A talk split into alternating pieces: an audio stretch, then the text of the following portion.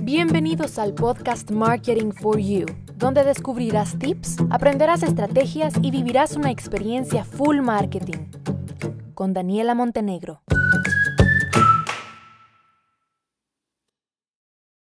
Hola, hola, bienvenidos a un nuevo episodio. En este episodio vamos a hablar de una estrategia para crecimiento de comunidad en redes sociales, específicamente en Facebook. Porque sí, señores, o sea, Hablamos mucho en marketing digital de que los seguidores no te significan ingresos, ventas necesariamente, pero sí es verdad que una cuenta con un buen número de seguidores representa confianza, eh, da seguridad de que no es una marca nueva, que es una marca que la siguen más personas. Entonces, pues son muchos atributos psicológicos, podemos decir, que un número de seguidores le dan a una marca, también representa posicionamiento y branding. Entonces, aunque sí un número de seguidores no define una marca como tal, sí es importante designar una cantidad de nuestro presupuesto al crecimiento de comunidad para que además esa comunidad que tú vas a tener sea la comunidad que interactúe con tu contenido orgánico y entonces pues vas a darle también movimiento al contenido porque hablamos mucho de crear contenido de valor pero tampoco es lógico, ¿verdad? Que yo te diga, bueno, tienes que publicar, qué sé yo, a ver, diciendo algo, tienes que publicar todos los días, ajá, sí, voy a publicar todos los días, pero tengo 10 seguidores. Y entonces, ¿de qué me sirve, verdad? Porque vas a estarte esforzando mucho, mucho, mucho creando contenido de alto valor para eh, una, si no tienes una audiencia, ¿no? Entonces, por eso es que se realizan diferentes campañas de crecimiento de comunidad. Yo eh, a mis clientes así les digo. De hecho, con todos, todos, todos mis clientes trabajo un presupuesto mensual de crecimiento de comunidad o de branding, porque sí, es muy importante. Recordemos que la marca es el atributo más grande que podemos tener. Entonces, eh, hay que hacerlo, ¿sí? Y se hacen diferentes estrategias para las diferentes redes sociales. Pero en esta ocasión les voy a contar sobre una estrategia que pueden eh, utilizar para crecimiento de comunidad en Facebook. Bien, no es desde el botón azul, les aviso de una vez, porque sí es cierto que cuando ustedes ingresan a su fanpage les va a dar alguna opción de hacer publicidad para me gustas y es desde el botón azul. Pues, pues no, señores, que no es así. Esta estrategia y todas las que yo les comparta, la mayoría, van a ser desde el administrador de negocios de Facebook. Entonces, eh, ¿qué es lo que yo hago? Y se lo digo porque hice dos pruebas. Hay uno en donde uno hace la campaña desde el botón azul y uno dice, quiero campaña de me gustas, que lo que sucede es que Facebook aleatoriamente elige una foto y coloca la descripción de la página como texto y el botón de me gusta. Entonces, en esa foto aleatoria puede ser una foto que tengamos subidas, puede ser nuestra foto de perfil o nuestra foto de portada, que no necesariamente son fotos que vayan a vender. Yo hice eso para probar y el costo, ojo que estos costos son súper variables, ¿verdad? Eh, depende mucho del segmento, del país, de tu segmentación, de tu presupuesto, depende de todo. Pero en este caso concreto, que es el que les estoy contando, el costo cuando lo hice desde el botón azul con la imagen aleatoria y demás, salía casi a 50 centavos de dólar cada seguidor nuevo en Facebook. Dejé que pasara así unos días para poder hacer la medición y la prueba y luego lo hice desde el administrador. Y en este caso se trabaja con las siguientes configuraciones. Para hacer una campaña de crecimiento de comunidad en Facebook desde el administrador, eligen primero el objetivo de interacción. Y en interacción les va a dar ciertas opciones. Interacción con el contenido, reacciones con el contenido y me gusta de la página ustedes eligen la me gusta de la página, que lo que significa es que ustedes están optimizando su campaña para que el resultado que Facebook consiga sean nuevos me gusta o seguidores de su fanpage. Elegimos eso y luego yo regularmente trabajo con dos eh, conjuntos de anuncios para hacer la prueba inicial un conjunto súper segmentado, ¿ok?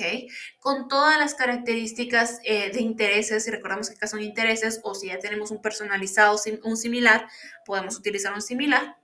em, trabajo este público, ¿verdad? Segmentado con el conjunto de anuncios, con un público segmentado y con dos o tres anuncios, por supuesto, en donde estoy hablando sobre el contenido, ¿ok?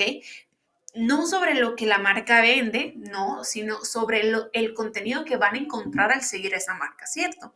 Entonces, si la marca vende, qué sé yo, eh, maquillaje, no es sobre el maquillaje, sino sobre el contenido que comparte esa marca de maquillaje. Y hago otro que es abierto.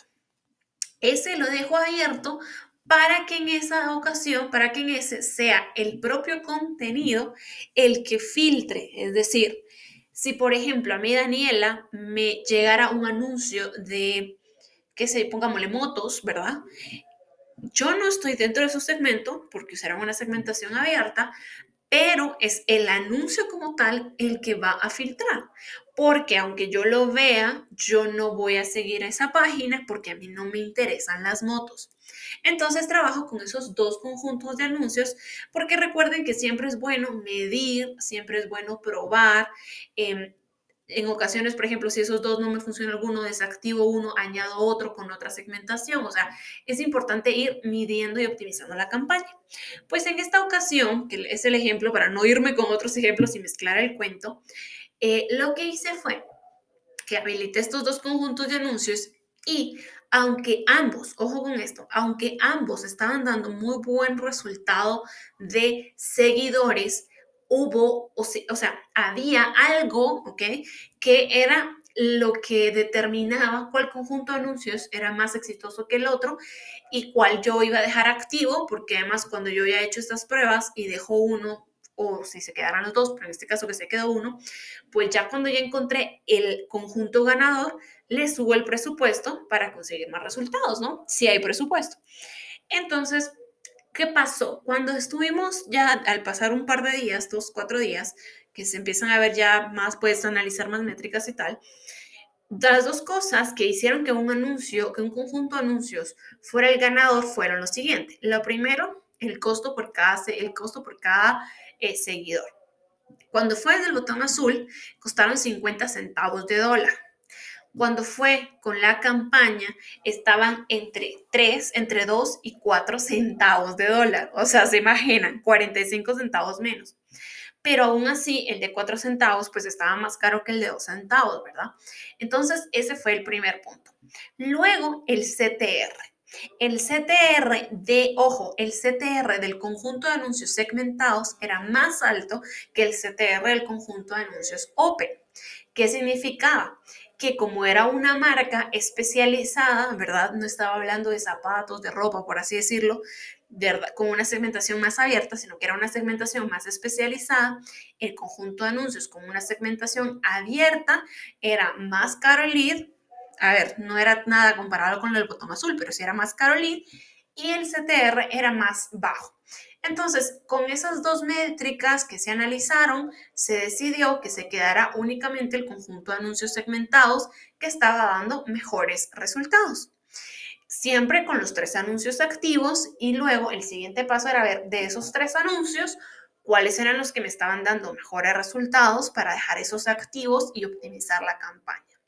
Entonces, si ustedes son una marca nueva o una marca que tiene muy pocos seguidores y quiere crecer en comunidad, porque recuérdense que en los negocios no todo es ventas, sino que también está esa parte de branding.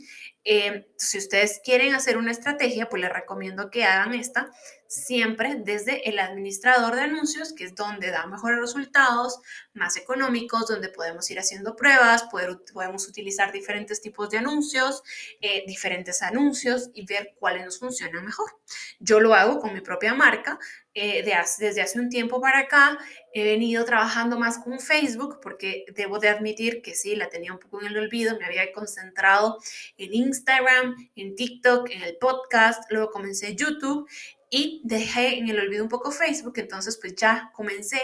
Y como la tenía en el olvido, pues no tenía comunidad, o sea, yo tenía unos 200 seguidores por lo menos y comencé con esa estrategia, una estrategia en donde yo me presento, porque en este caso digo, bueno, ¿por qué me van a seguir? ¿Por qué voy a seguir yo Daniela Montenegro si no sé quién es Daniela Montenegro? Me presento y estoy generando muy buenos resultados. Así que, de hecho, los invito. Les digo, yo comencé esa estrategia en la quincena de noviembre más o menos, tal vez casi finales de noviembre, eh, y tenía 200 seguidores. Así que los invito a que vayan a ver, vayan a ver ahorita mi perfil de la fanpage de Facebook y vean cuántos seguidores tengo, porque seguramente ya hay muchos, muchos usando esta estrategia. Espero que les sirva mucho, les mando un abrazo enorme a casa y los espero en un próximo episodio. Bye bye.